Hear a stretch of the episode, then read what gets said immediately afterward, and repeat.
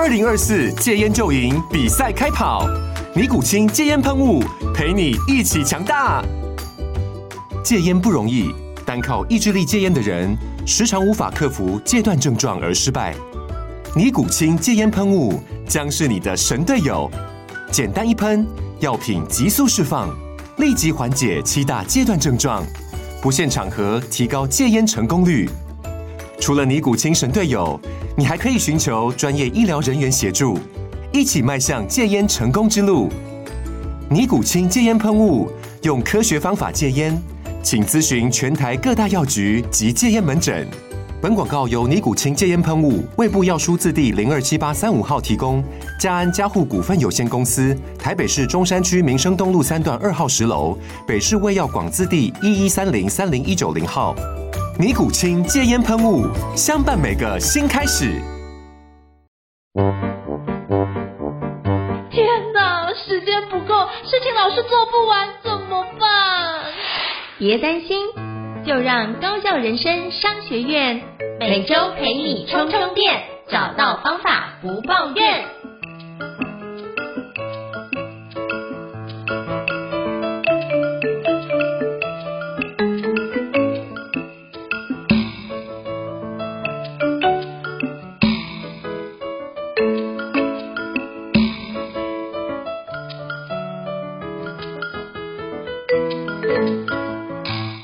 大家好，我是赵胤丞，欢迎大家来到高校人生商学院新书访谈节目哦。今天我们想跟各位介绍一本非常棒的杂志，叫做 EMBA 杂志啊。EMBA 杂志都非常值得一读。那这一期是跟我的专业领域非常相关，叫做问对问题才有好解方哦。我知道各位一定觉得说问问题这件事情。该怎么问才能够问到心坎里，正是问到关键的问题上面，这就是一个非常重要，因为你问错问题，找再多的一个方法都没有用。那今天非常荣幸能够邀请到燕鳖杂志的方书慧总编辑来跟我们分享一下燕鳖六月号问对问题才有好解方这本新书的内容。欢迎总编辑，总编辑好，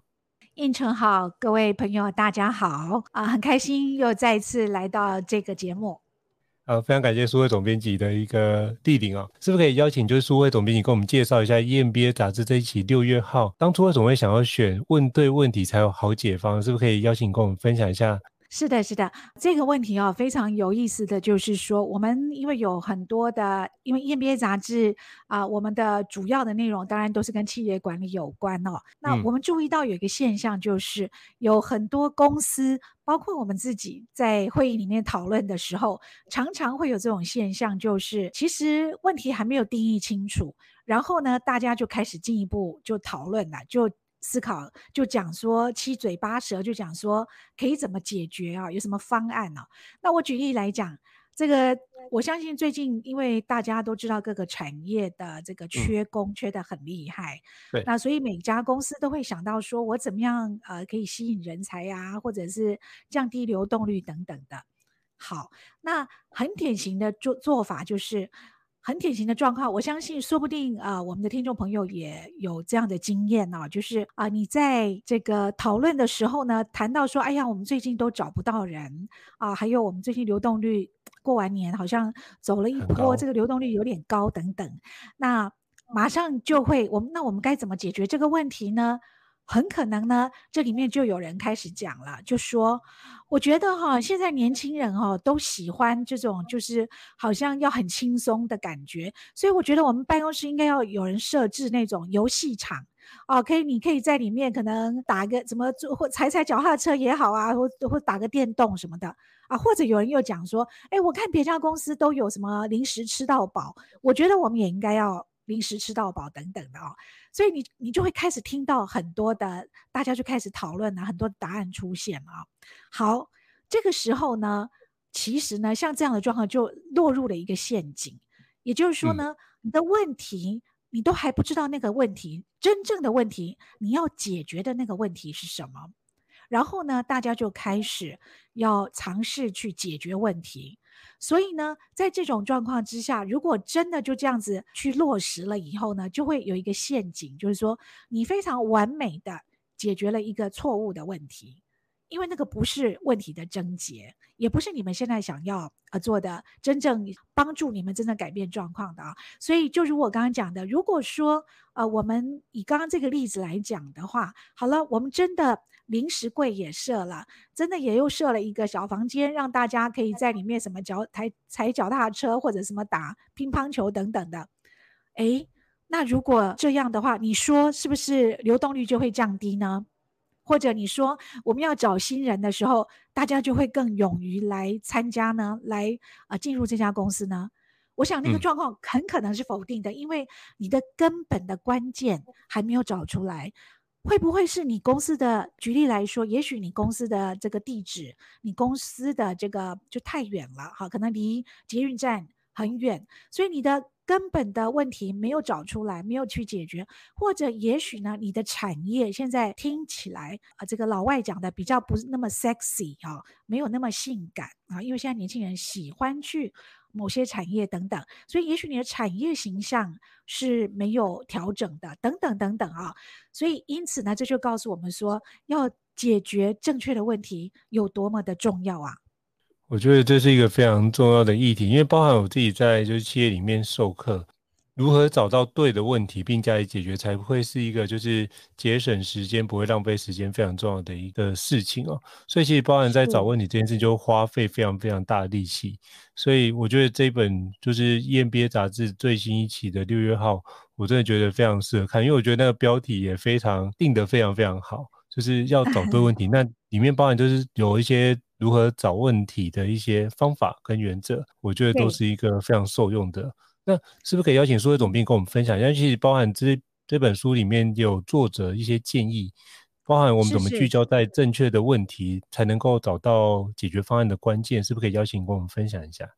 是啊，呃，我觉得这个这个文章哈，这一篇文章呢。嗯的这个有一个架构，我是觉得非常有意思啊，因为说实在的，嗯，我们有时候读很多文章，你真的要找到一个说可以很简单的概念，把一个概念讲清楚，用一个简单的说法，我觉得不容易啊。所以这一次的这个文章的这个架构，我是觉得非常棒。他在强调什么？他说呢，其实呢，有时候我们在讨论的时候，尤其是像我刚才举的那个例子，很可能我们在会议室讨论的时候呢，大家就迷失方向了，就开始就讨论起来。好，这个时候呢，一个很好的做法是什么？就是提出一个我们讲的这个神话故事一样的一个简单的架构。好，我们都知道呢，我们常看电影也好啊，看漫画也好，它最后呢，常常是一个典型的架构，就是一定会有个主角，然后呢，他要出发去去做什么呢？去克服种种的障碍，然后要去打败一只巨龙。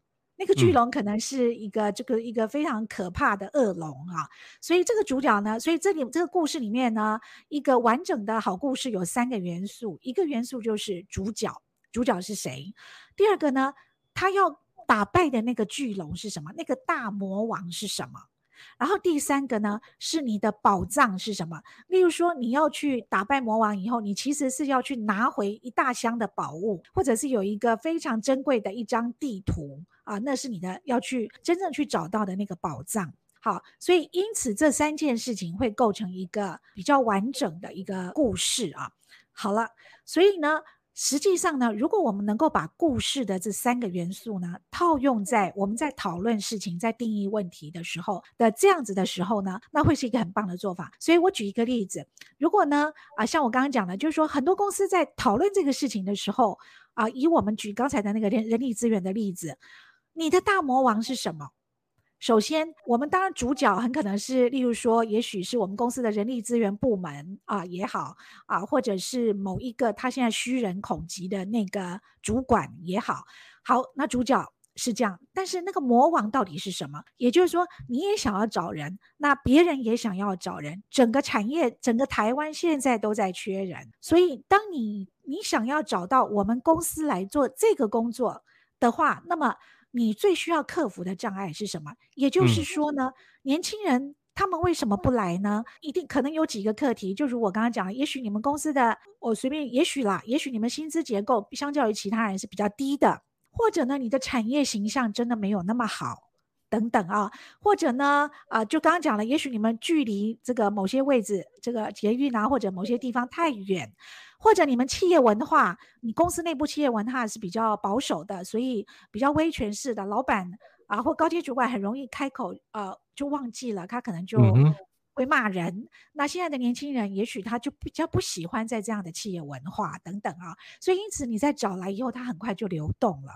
好，那我们现在要讲的是，我们如果没有把我们的魔王找出来的话，你再怎么样努力呀、你还是找不到你的宝藏。因为你那个魔王太强大了，你没有克服它啊，所以呢，这个时候呢，可能我们啊帮助我们讨论的是，也许我们大家讲半天，就像刚刚讨论的这个人力资源的例子，那这个时候呢，如果主管或者是你是与会者，而你有学到这期 EMBA 杂志讲的这个内容，就是说你的大魔王是什么哈？你要打败的那个巨龙是什么？所以也许你这个时候就可以提出来说，嘿，我们大家是不是？啊，等一下，我想要问一个问题，就是，所以我们现在在讨论的这件事情，我们要打败的那个魔王是谁？是什么？嗯、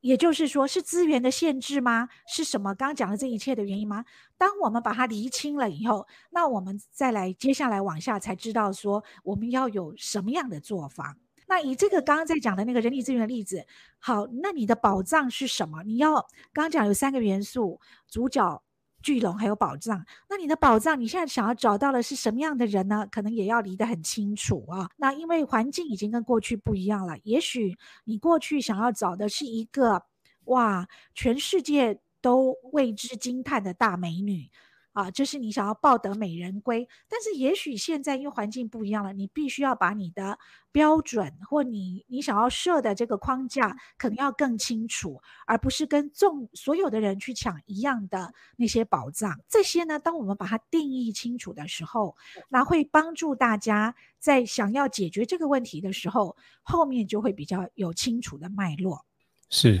所以用这个方式来找，就起码就可以用比较有效率的方式去找到我们的核心的关键问题哦。谢谢总编辑跟我们做介绍。那也想请教总编辑，因为其实包含很多的，像目前有缺工啊，或者是有一些新的那个少子化的一个议题出现，那可能就会导致，比如说一些企业主可能想说，那我是不是做一些新的投资？比如说可能会投资那个。半自动化的设备啊，或是投资机器人的方式来，就是消除缺工的一个疑虑，或者是降低缺工的一影响。可是我觉得在这本书里面，就是这次的杂志这一期里面有一个我觉得非常有趣的一个主题，叫做“停止追赶式投资的冲动”。那我看到那一篇，我觉得非常的有趣。就是我们通常看到竞争对手想要投资的时候，我们就想说，哎，对，输朗姆输丁，我就也要跟上，知道对方在干嘛。那我就是不是就是对方投十块，哎，那我也可以投个五块，或是比他还多十五块。那好像就开始有一点军备竞赛的感觉。可是我就看到那个作者就是 Martin 在写的时候，好像不是这个样子。是不是可以邀请你跟我们介绍一下？我我觉得那篇观点很有意思。是的，那这个文章哈，作者叫做 Roger Martin，他是 Thinkers Fifty 啊、呃、选出来的，就是这个专门评选大师的这个组织啊、哦，他评选出来的这个过去几年来不是第一名就是第二名啊、哦，是一个非常就是全世界非常推崇的一个策略的大师，他的专长在策略方面。那我在几年前，actually 在两年前我采访过他啊。跟他做大师专访，我个人非常非常喜欢他，而且我非常的对于他所提出的架构啊，所论述，我我可以说就很快的变成他的粉丝啊。那应成知道，因为我我们就 EMBA 杂志，我们有很多采访大师的过去啊，我们是就是直接去专访。很多的国际大师、嗯、全球大师啊，那但是呢，说实在的啊，从我的角度来看，真的就是说，在可以提出一个真的是非常掷地有声，而且是独家独创的。这样的架构的观点的大师真的非常有限哦。那 Roger Martin 他就是其中的一位，所以那时候我跟他专访完以后呢，他就跟我，因为我们谈得非常愉快，那我问他一些问题，他也觉得说，哎，有一些问题呢，以前从来没有人问过，所以我的角度让他也觉得蛮特别的。所以总而言之呢，他就主动推荐我说，他最近有一系列的文章啊，所以我就。请跟他请问说，哎，那干脆我们来这个帮你刊登专栏怎么样？那他就很高兴的答应了，所以我们就有了这个专栏的出现啊。那他这个我这个专栏呢，这一次每一次都是讲一个策略的一个题目啊，就主题就是策略，嗯、然后每一次呢，呃，稍微不太一样，就是稍微不太一样的角度，但是整体加起来它有一个整体的脉络。总而言之呢，Roger Martin 他非常强调的一点就是说。你呢，一定要有一个，就是是说，你真的是不能够跟别人就是一样的哈。虽然说我们都知道要差异化策略，差异化策略，这个我们从更早期的 Michael Porter 的时代啊，这个 Porter 啊，这个策略大师，我们就知道这个概念。但是呢，这个马丁呢，他更进一步的有很好的分析哦，有一个完整的结构。好，那他在这个地方，我们这一期他特别在讲的，就是说。他说：“哈，真的是我们一般的这个任何的，只要是在企业里面工作的人，可能呢，当你呢在特别负责到行销啦、策略等等，在经营企业的时候，如果你听到说，哎呀，你的竞争者最近可能他的产品呢推出了一个新的功能。”是什么什么功能，或者呢，他们某个公司就你的强大的竞争者，当然那些比较小的或者不重要啊，你可能不在乎。可是你的强大的竞争者，哇，以后最近呢又可能导入了什么系统，那你听了以后呢，通常你就会觉得，哎，有为者亦若是。啊，或者他们办了一个很大型的活动等等，这个我想各个各个状况都有，所有的我们的这个决策者很可能。接下来就会想，哎呀，我有有为者亦若是，而且我要做的比他更大，我投入更多钱，我希望能够这样子啊，真的是像应成刚讲的军备竞赛。但是呢，这个大师 Martin 他告诉我们，且慢且慢，在你有这个冲动往下做的时候，你一定要好好的想一想，说你真的要这样做吗？那么他讲，他说呢，从他多年来的经验来看，基本上呢，投资呢，严格来讲有两种，一种呢就是追赶式的投资，investment to catch up，你想要追赶上。那第二种呢，投资叫做 investment to leapfrog。就是蛙跳式的投资啊，嗯、也就是说，你投资呢是为了跨越，你不是，你是基本上呢，你就是要跨越现在的这个这个局面，然后往前跳过去啊，也基本上是这样的概念。所以马丁他说，所以如果呢你在投资的时候，你走的是追赶式的投资的话，那根据他多年的经验啊，还有他的研究啊，这些投资的效果通常不会太好。原因是什么呢？因为别人已经这样做了，那你呢？你的资源有限，然后你这样子追赶上去以后，说实在的，你等于跟他走一样的路线，对吧？然后呢，他因为他是领先者，他又有优势，所以当你靠近他了，有一点靠近他了，如果你是他，你是不是会更大步的加重投资啊？把筹码再加重，然后再往前？跑几步啊，所以你那个距离是不是又拉开了？所以马丁呢，他用一个说法，他说，因此你就会永远一直很恰当的做一个跟随者，就是你就是一直扮演那个跟随者角色，然后你一靠近，那他又往前走了啊。那所以呢，他的建议就是说，你应该要来想，有没有什么方式呢，是可以创造你的独特性的。也就是说，也许他是走一站一站购足的路线，他走这样的路线，那也许你的投资不应该是这样，也许你应该是走针对某一些特焦点、某个族群啊，然后深入的去跟把那个产品做深，而不是做广。也许是这样子。总而言之呢，就是说你要重要的是你要去找出来你的独特性是什么。你的优势是什么？你你选择在什么的什么战场上作战啊？因此呢，你在里面加重投资。那我举一个例子好了，我就请问你一个问题，我们听众啊、呃，我问我请问你，如果是一只鳄鱼哈，跟一只这个非常凶猛的老虎，这两只动物呢在打架的时候，请问你觉得哪一个人会获胜？哪一只动物会获胜？不确定，不确定。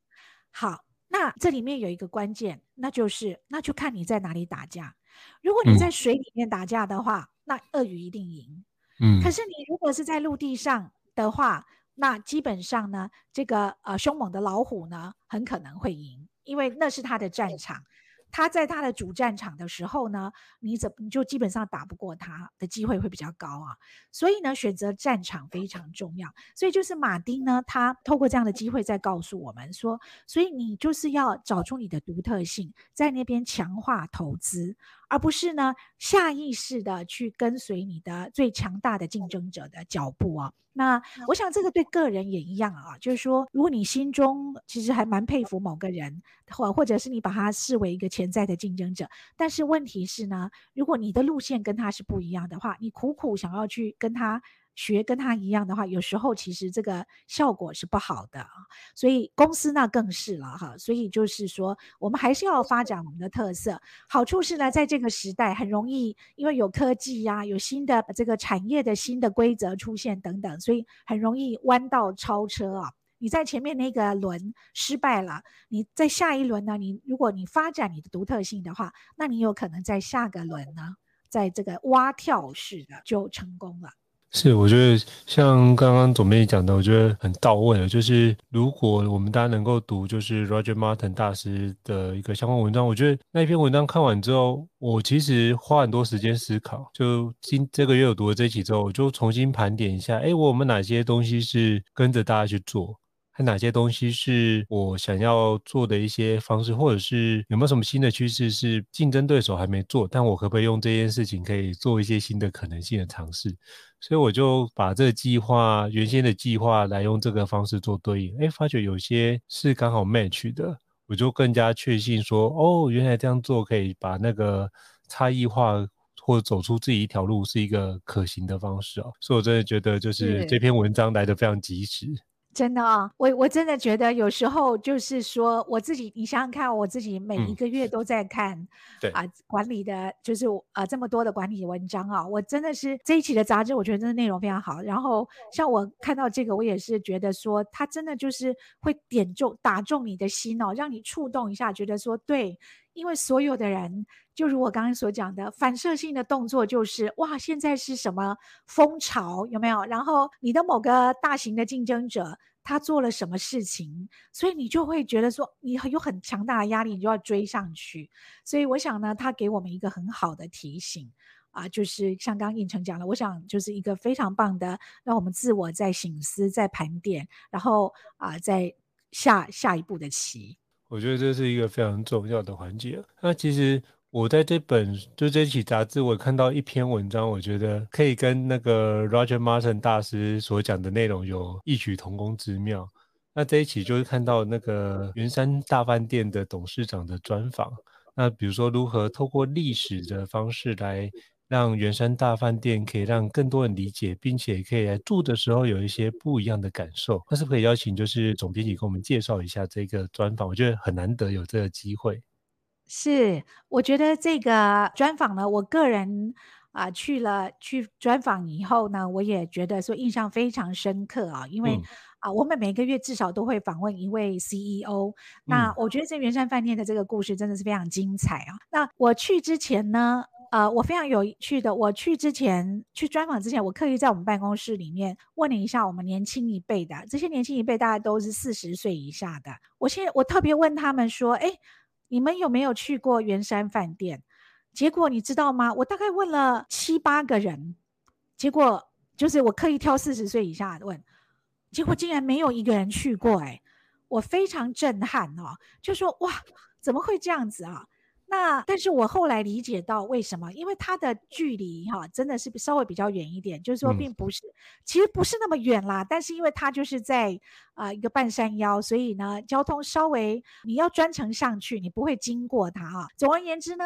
这就是圆山饭店啊、呃、面临的一个很大的挑战啊。那其实圆山饭店今年七十一岁，那我不晓得大家有没有感受到。啊、呃，像最近几年来，你会不会稍微有点好像听到圆山饭店这样的声音，或这样子的名字出现？啊、呃，我不知道应城有没有这样的感觉？经过圆山饭店很多次，那但之前有去可能是开会，但是不会专程去圆山饭店是真的。嘿，是哈，对。那但是啊、呃，不晓得你最近这一两年，你有没有稍微这一两年两三年有没有稍微对圆山饭店觉得，哎，它的名字出现比较多？有，就经常会在新闻上看到，哎，比如说，或是有朋友在那个脸书上会贴他们到那个圆山去住，然后有那个地下通道的导览。对。对，然后他们就去溜了那个溜滑梯，哎，他就觉得这个是一个很特别的经验，他就把它拍成类似短影音的一个方式，放在他的脸书上跟我们分享。哎，我就觉得是一个蛮有印象深刻的一件事。是是是，所以呢，哎，这就是这也就是为什么我们这一次特别去专访这位啊圆山饭店董事长林玉生董事长的原因呢，嗯、因为呢，在过去很多年来，其实他几乎就是啊，就是在远远的在半山腰那里啊，但是这几年来呢，就是好像这个密道开放啦，然后等等又有什么各种的，还有你记不记得在疫情新冠疫情期间，有段时间我们不是会零零确诊吗？然后那个圆山饭店会在他的房间。那边会把窗户弄成打灯变成一个 zero 这样子的字样，有没有？然后新闻都会在报道啊。好，总之呢，这个饭店呢，它的它的状况是这样。这位董事长呢，林玉生董事长，他二零一九年上任的时候呢，其实，在那个之前的二十四年呢，圆山饭店已经。都一直亏损累累啊！那大家知道圆山饭店是有一个很有一个历史啊，有一个非常神秘也好，或者是非常戏剧性的故事哦。他们最近还有一本书叫做《红房子》，就是呃出版了，就是在讲圆山饭店的故事。也就是说呢，他的创办人其实是蒋宋美龄，还有呃孔二小姐啊。那像这像这样的人物呢的名字呢，那基本上对对我们来讲是真的是历史啊，就是说很多人。是在历史里面才才会看到这样的名字，但实际上他是就是呢圆山饭店的创办人。那么他们当时呢，为了就是说接待国宾的时候啊、能够有。更多的就是让大家觉得说这个是一个非常，因为是国家的门面嘛，接待国宾，所以呢，他们用最大的力气、最好的规格去盖好这个红色的宫殿哦。所以当时呢，在这么段这么长的一段时间以来啊、这里都有一个有一点点神秘的色彩，有一种贵族的感觉啊。那所以因此呃是这样子的一个存在，但是也因为呢，它本来早期它可以有这个啊、呃、空厨。它是一个独家的事业啊、哦，圆山饭店以前是早期是，例如说华航啊这些空厨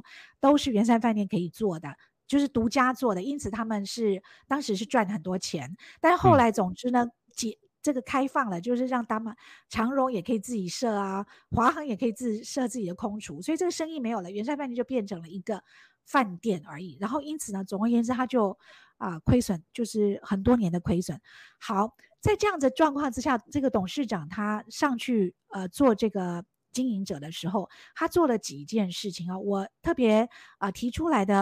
啊、呃，想要跟大家分享的是，因为我其实访问过很多个产业的领导人啊，嗯、那你会看到说，虽然圆山饭店有是有他自己特殊的背景跟历史的存在，这些不是每一个公司都能够。运用的，因为每一家公司背景都不一样，但是呢，它的一些强调的重点，还有它切入的角度，我觉得是非常有启发性的啊。就是我们任何公司如果现在在面对一些挑战，其实是可以参考的。那我举个例子来讲哈，第一个就是说，他非常强调，这位董事长去的时候，他非常强调，他鼓励大家要有这种赢的意志。为什么呢？因为人哦，尤其是他在一个封闭的环境，因为这个封闭环境就是他基本上像是国营事业一样，所以他的员工在那边待久了以后呢，他其实呢，尤其是亏损了二十四年以后，那个每一次呢，那个例如说台北市五星级观光饭店的什么营收排行榜啊、住房率排行榜啊、餐饮服务的排行榜出来等等，他们呢，如果都是吊卡位的时候呢，久了其实他们是没有一个。那种企图心的，所以呢，那大家就会觉得说啊，反正就这样的，反正我们也赢不了了，反正就这样，反正我们有无数的包袱。那所以呢，这个林玉生林玉生董事长他就一去的时候，他就非常强调说，他说我在今年我就要让我们公司反败为胜，我就要让他这个就是创造盈余。哇，那大家就觉得说你这个好像是在说天方夜谭一样啊，但实际上他后来是做到了，嗯、这个就简单讲开源节流了哈。那我们呃来讲，那真正的这是第一点，就是说他把员工的企图心，他把它激发出来，就是说我们是可以的，我们我们呢一定要做到哈，因为我我就是觉得我们可以做到，所以他用这个他激发大家的企图心，这是第一个。这就让我想到我几年前专访一位啊密西根大学商学院的教授，非常有名的人力资源专家哈，他叫做 David Ulrich。厄瑞奇教授哈，人力资源里面的这个如雷贯耳的一个教授，鼎鼎大名的 David Ulrich 教授，对，是是。那我呃，我几年前呃，我记得大概三年前疫情期间，我专访他的时候，我记得他讲了一句话让我印象最深刻。他说呢，他问我，他说你，他说哎，actually，他说他每一次去演讲的时候呢，他都问大家说，你认为一个公司可以给员工？只能给员工一件事情的话，那件事情是什么？哇，这个问题很棒哈！所以有些人就讲说，哦，给员工啊很棒的薪资啊；有的人就说，哦，给员工愿景啊，给员工归属感啊，等等，就是有很多人讲出了各种的答案。但是 Dave Ulrich 他说，他的答案是：如果呢一个公司只能够给员工一件事情的话，那就是。在外面就是一个赢的组织，一个在外面表现非常好、一个胜利的、一个赢的、一个这样的 organization，一个这样的组织。当你可以给员工这样的组织的时候，员工呢比什么都要受用，因为每一个人都想要在一个赢的组织里面，在里面努力。对吧？他会有荣誉感，他会他会感觉到说他的这个一切都是有价值的。好，所以呢，这就这句话呢，就是可以反映到我们刚刚讲圆山饭店的这个故事上面。所以呢，当他呢希望创造让员工都可以这个心里面颠覆过来，不是觉得说，哎呀，我们我们都是反正呢不可能啦，我们是个老饭店做不到啦。他把这个文化，把这个企图心翻转，我觉得这是非常棒的一件事。好，第二个事情，我觉得他也是非常棒的，就是说，当我们刚刚在讲说圆山饭店的时候，我们来想象一下，如果是你啊、就是各位听众朋友，如果是你，你去担任这个圆山饭店的董事长，你的在那样的状况之下，你会听到的怨言比较多，还是会听到的是？这个一个觉得说啊，我们可以做很多事的比较多，当然是怨言。大家都觉得说，哇，我们这边的很多器材都老旧了啦，当然饭店都是要又新又好的，对不对？然后我们距离又比较远，我们距离又没有人家那么近哈，不像你现在在信义计划区，随便走一走就到，捷运也可以到等等，所以我们怎么跟人家比嘛？所以大家就会一直看自己的弱点啊，大家。就会觉得自己不行，但是我觉得这位董事长还非常棒的一点是，他让大家去看你的优点。我们有没有什么东西是别人没有的？我们我们当然不要去跟韩舍爱美比呀，我们当然不要去跟万豪酒店比呀。那我们有什么东西是人家没有的呢？很清楚，那就是我们的历史故事。我们是一个文化景点。啊、我们呢有孔二小姐，我们有蒋宋美龄，我们有我们招待过一百多位的国家元首。我们圆山饭店，所以我们有太多的历史可以把它拿出来，变成一个很棒的一个呃吸引啊。所以呢，他们就有很多很多的，所以他们因此呢就啊、呃、把密道啊，本来他们在地下，我们大家都知道以前圆山饭店有密道，这密道是要做什么呢？万一有这个被敌军攻打的时候啊，国家元首可以立刻从那个密道逃出去啊。所以呢，呃，这些在过去呢都是好像当成非常神秘的一个故事在讲。诶，他现在没有，他就把它重建，他把它这密道把它弄，就是把它再开放，然后把它重建，弄得干干净净、漂漂亮亮。然后呢，这个就变成了诉求，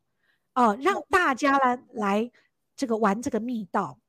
那我想呢，今天什么东西，其他饭店什么东西要更有更新的、更漂亮的，什么都有。但是你们饭店有密道吗？而且这个是扎扎实实啊，蒋、呃、蒋夫人盖的密道。啊，所以这个是完全没有人有的，所以他把这个地方呢，他就把他的历史优势一个一个把它打开，包括孔二小姐的故居啊，因为当时都是他在那边管事，所以他其实有一个房子在呃圆山饭店的旁边哦，有一个他住的地方，所以等等等等，那大家知道呃，现在呢到了今天呢，什么东西是最有价值的？就是历史文化，嗯，因为这个东西是。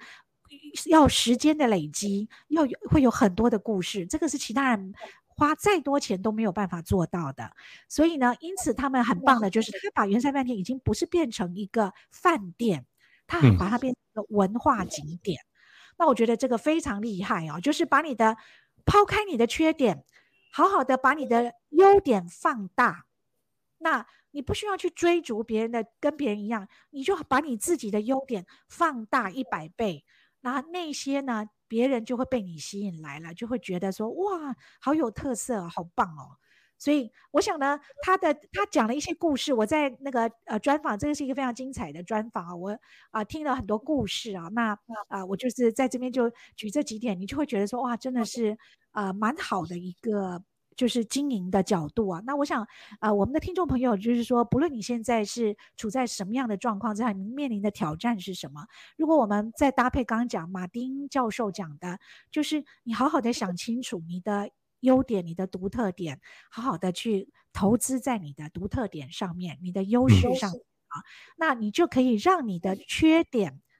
一点作用都没有。当你放大了你的优点的时候，你缺点，你的缺点不会就没有什么作用了，因为对呀，我的确是有那个缺点，但是他微不足道，别人也不 care 了。是，我觉得这是真的是一篇非常非常棒的一个报道，也非常感谢就是数位总编辑跟我们分享。那你就让我想到一句话，就是过去可能那历史那个员工没有好好的去珍惜这件事，那我们现在就是把这样一个非常宝贵的历史把它珍惜下来。因为我之前看过一句话，我觉得蛮好，他说我们珍惜的东西都是有重量的，而我们要习惯带着这样的重量来好好生活。所以我觉得现在以前可能。大家可能把这样的一个历史弃之如敝屣，或者是没有意识到这是如此珍贵的资产。可是我觉得在看这篇报道的过程，就像刚刚那数位总编辑这边提到，就是 HR 大师 David Woodrich 都讲过，人都想要在一个赢的组织。那其实你让大家有赢的组织，他就会想要往前的动力。那个动力是 inside out 由内而外的去展开。他就觉得，哎，这件事我要让更多人知道。所以我在看的时候想说，哎，那下次我可不可以，比如说带家人到台北？如果要住宿的话，我可不可以就订圆山饭店？那就可以让孩子体验一下密道是长什么样子。我觉得这也是可以把那个历史做一个传承，是很棒的一件事情。感谢你跟我分享，跟我们分享这么棒的一个访谈。是，谢谢。那因为呢，这个就是我自己在访问的时候哈，我也是觉得说啊，真的是很有趣的故事。我也希望呢，这种当然他今天还是在往前迈进的路上，一定不是完全的完美哈。你还一定，但是呢，我是觉我就是因为我们自己呢都是一个主管，我们知道说你要带着一个团队往前不断的迈进，不断的努力，不断的摸索，真的是不容易。所以呢，找出自己的价值在哪里。他的那个像他。刚刚讲到这个啊，他讲到一个，我也觉得蛮有意思。他们的房间哦，这个你提到住宿，我就想到，他说，因为每一个人不是都会想要住那个有 view 的那个房间吗？哈，这也是一个小小的美感啊。那所以呢，可是那你那个比较没有 view，就是没有那个 view 没有那么开阔的房间，那怎么办呢？如果在他传统的员工的想法，就是说，那就是把价格降低。那我们这位董事长说不行，他说你不要动不动就想要把自己的。价格降低，因为你价格你用低价取胜的时候，你其实你就是自己都没有自信，表示说你没有价值嘛。那你应该要去创造它的价值。所以他的做法是，他说他在没有 view 的房间呢，每个人来住房客呢，他会送一瓶醋。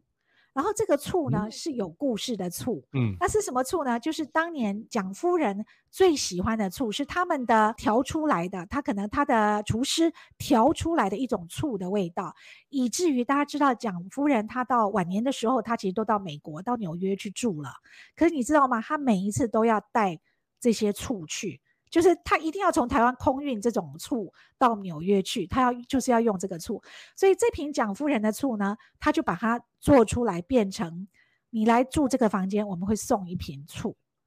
他又把他的价值垫高了哈，所以我我在听的时候，真的有各种的故事，俯拾即是啦。他们有非常非常多的故事，我真的觉得非常有趣。总之呢，啊、呃，我也很乐意看到一个这样的组织哈，一个一个国营企业，然后能够啊变成活化，然后变得更好，这个是，然后也很值得我们其他人学习。是。非常感谢苏慧总编辑的分享。那最后我想要请教一下，因为其实刚刚你提到，就是我们要专注在我们自己的相对的独特的优势上。可是我发觉，其实现在很多人都很容易被其他人或是